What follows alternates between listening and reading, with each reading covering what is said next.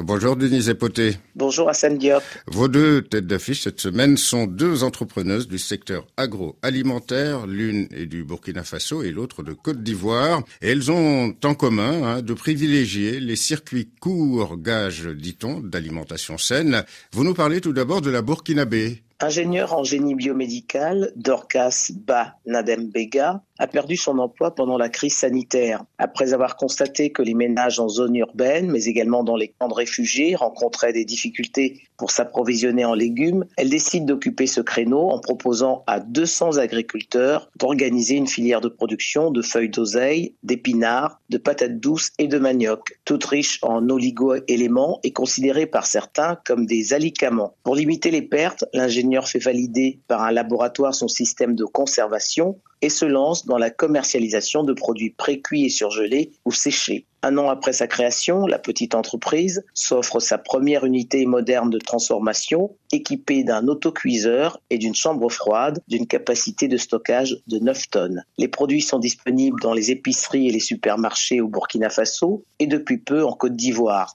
L'objectif de Dorcas Bad Nadem Bega est de concurrencer les grandes marques internationales de surgelés en élargissant sa gamme de produits aux fruits, aux légumes et aux tubercules tels que le manioc et l'igname. On en vient, Denise Epoté, à votre seconde tête d'affiche donc du secteur agroalimentaire, une ivoirienne, hein, nutritionniste de formation, qui a fondé et dirige une unité de production de céréales pour nourrissons. Pour éviter que des bébés se retrouvent malnutris comme le sien, Marie-Ange et Ounou décide de créer une page Facebook pour prodiguer des conseils et astuces aux primipares comme elle. Encouragée par ses 75 000 abonnés qui suivent en ligne sa page baptisée La cantine des nourrissons, elle s'adjoint les services d'un meunier pour moudre les céréales, fruits et plantes locales, baobab, arachides, soja, mil, maïs, manioc, souché, moringa et néré. Des plantes aux vertus thérapeutiques et qui permettent de prévenir l'anémie, l'obésité et la malnutrition.